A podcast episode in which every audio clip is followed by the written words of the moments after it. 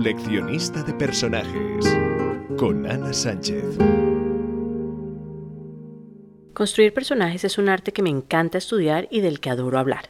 Leer es un momento solitario, pero una vez terminas el libro, uno de los mayores placeres que existe es conversar sobre ese mundo que acabas de abandonar. En mi podcast puedes encontrar reseñas sobre personajes que me han fascinado a lo largo de mi vida e información teórica del proceso de construcción de personajes. Si quieres más información sobre mí, visita el primer capítulo del podcast en el cual me presento y explico a qué me comprometo con quien me oye. El personaje de hoy es James Shepard. Para mí, James Shepard es uno de los mejores personajes jamás hechos por Agatha Christie. Y eso es mucho decir. Lo escojo porque es un narrador testigo con un elemento de sorpresa muy bien desarrollado.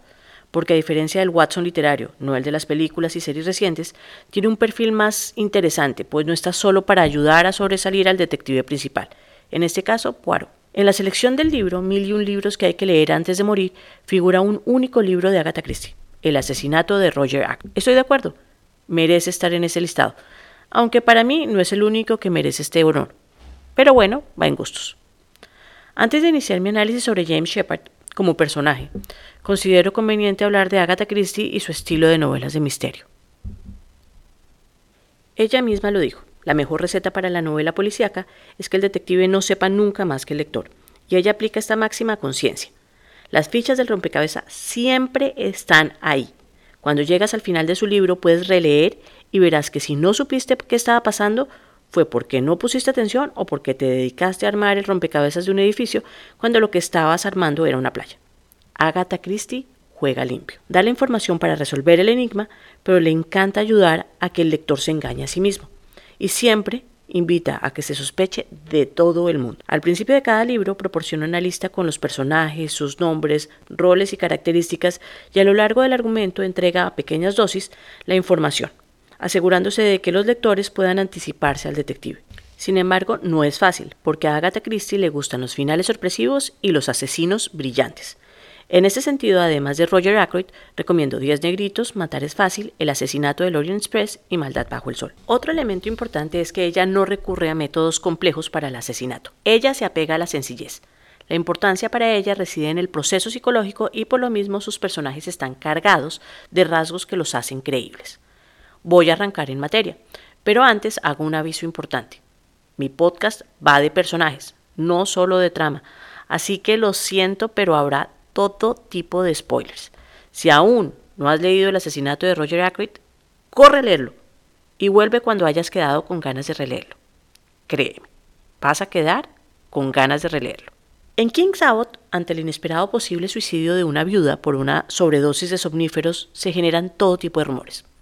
Dicen las malas lenguas que la culpa la consumió después de haber asesinado a su marido, que no era muy convincente esa gastritis aguda que bien podría ocultar un envenenamiento, que estaba siendo chantajeada y que tenía un romance secreto con el potentado viudo Roger Ackroyd. La noche siguiente a la muerte de la viuda, Ackroyd es asesinado después de recibir una carta de la viuda suicida en la que se identificaba a quien la había chantajeado. Como en todo libro de Agatha Christie, los sospechosos abundan.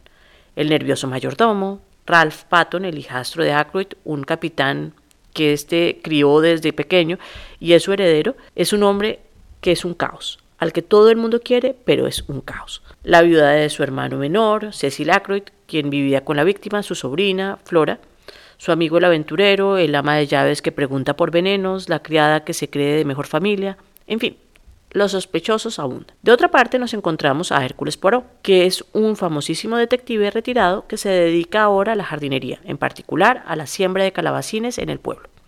Y ante la presión de Flora, la sobrina, asume la responsabilidad de resolver el misterio. Para ello cuenta con la ayuda del narrador, James Shep, y de su hermana Caroline, una solterona maravillosa que es la agencia de inteligencia del lugar y creo que es el primer boceto de Miss Marple, la otra detective estrella de Agatha Christie. Debe parecer curioso que siendo este un misterio con la presencia del magnífico y excéntrico Hércules Poirot, haya optado por el Dr. James Shepard, pero de lejos, en esta historia, él y su hermana son los personajes mejor construidos. Shepard es un narrador en primera persona. En este caso se muestra como un testigo que ha presenciado parte de la historia y nos cuenta la trama desde su punto de vista, que está limitada a sus percepciones y con una leve ambigüedad, como diría Poirot hacia el final. Dejaba muchas cosas en la sombra. Este tipo de narrador usualmente tiene una presencia cuya veracidad el lector acepta sin preguntas y es más hasta cierto nivel de complicidad con el espectador en la medida en que el narrador la va incorporando dentro de la historia. Sabemos de él que es un médico rural en los años 20 en Inglaterra, lo que habla de su importancia en la comunidad, que vive con su hermana mayor, quien sabe todo lo que sucede en el pueblo. Para él es desesperante el nivel de información que ella maneja, y lo que más le molesta es que usualmente tiene la razón en sus conjeturas. Caroline ha sido enfática en afirmar que la muerte del señor Ferrars fue un asesinato. Está segura de que no fue accidental la sobredosis de la señora Ferrars y en ambos casos él está de acuerdo con su hermana, pero primero muerto que aceptarlo, así que lo niega con vehemencia y hasta intenta hacerla sentir un poco tonta. De hecho, cuando habla con Ackroyd de este tema, y él le cuenta que la señora Ferrars le confesó haber envenenado a su marido, el doctor Shepard le dice que lo sospechaba desde el principio. ¿Qué sabemos más de Shepard? Que le gusta la electrónica, que es muy hábil para arreglar, por ejemplo, despertadores, es prudente, mide sus palabras y por ello es fácil que las personas confíen en él y le cuenten toda su vida. Y amigo de Roger Ackroyd, del capitán Patton, quien confía ciegamente en él, y acompaña durante la investigación a Hércules Poirot. Aunque luego confiesa que en el fondo fue redactando la experiencia con la esperanza de presentar el caso en el que el famoso detective no logró resolver, pero se equivocó. También nos contó que cobró un dinero de una herencia el año anterior, pero la dilapidó en una inversión en una mina de oro en Australia que no funcionó. Él nos cuenta que fue un loco, peor que loco, ambicioso. Arriesgó lo tangible por una sombra. Es un hombre metódico y analítico. Es un narrador que se precia de mostrarnos el pueblo, la gente, los detalles. Nos muestra las piezas del rompecabezas que nos llevan a sospechar de todos y de ninguno.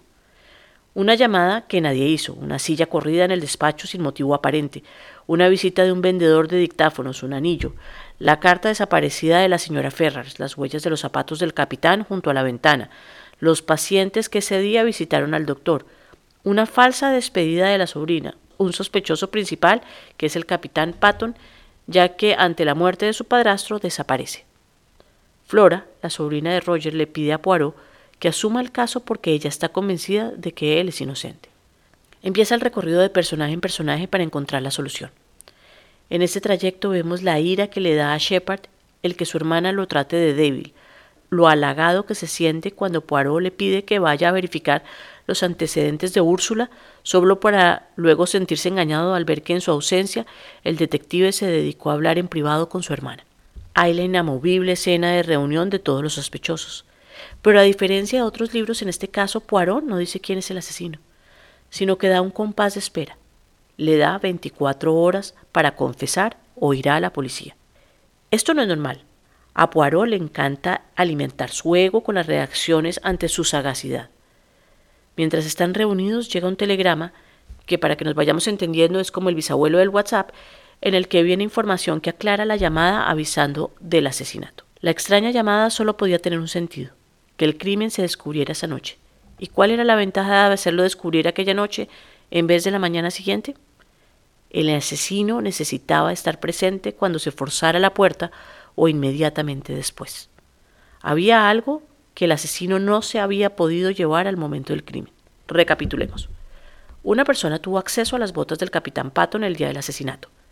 Esa persona conocía bastante bien a Ackroyd lo suficiente para saber que había adquirido un dictáfono. Además, esa persona entendía de mecánica.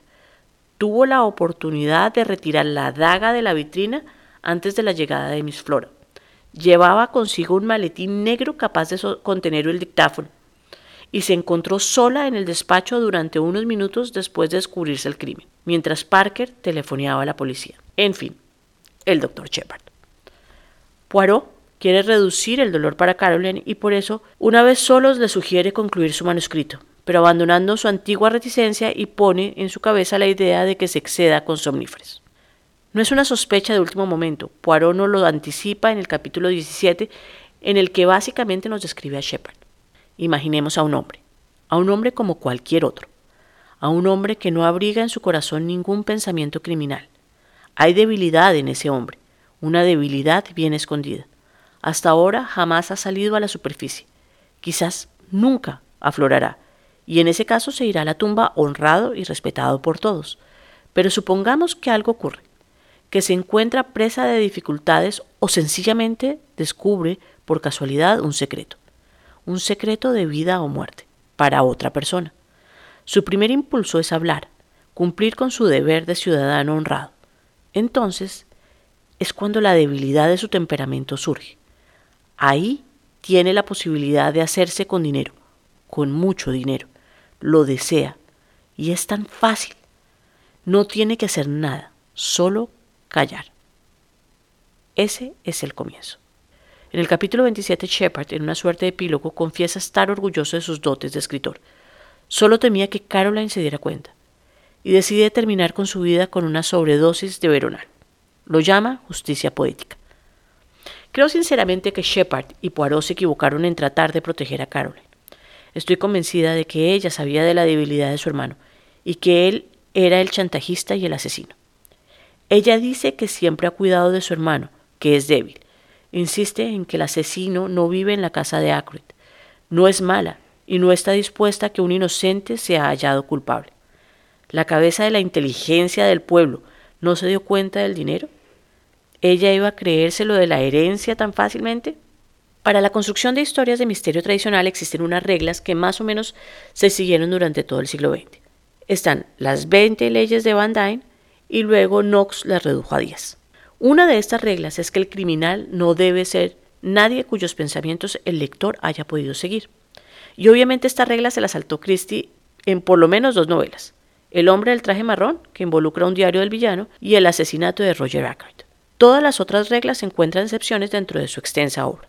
Cuenta Agatha Christie que todo surgió por un comentario de su cuñado. Hoy en día, en las novelas policíacas, casi todo el mundo parece criminal, hasta el propio detective. Pero lo que a mí me gustaría ver es un Watson convirtiéndose en el auténtico asesino. La idea intrigó a la escritora y en 1926 la sacó adelante.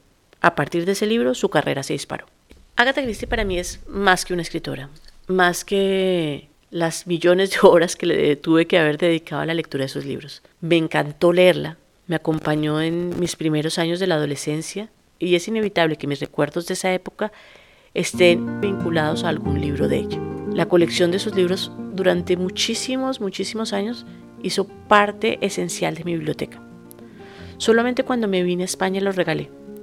Decidí que el mejor lugar que podían encontrar los libros era como en Toy Story. Los juguetes no son para que estén abandonados en un lugar, sino para que alguien juegue con ellos. Y por ello los regalé a una biblioteca, para que sus libros no se quedaran en el vacío, sino que permanecieran siempre bajo la mirada atenta de alguien que encontrara la maravillosa forma de escribirte esta mujer. Nos vemos la próxima semana. Si quieres entablar una conversación, deja tus comentarios o visita la página web anasanchezortega.com.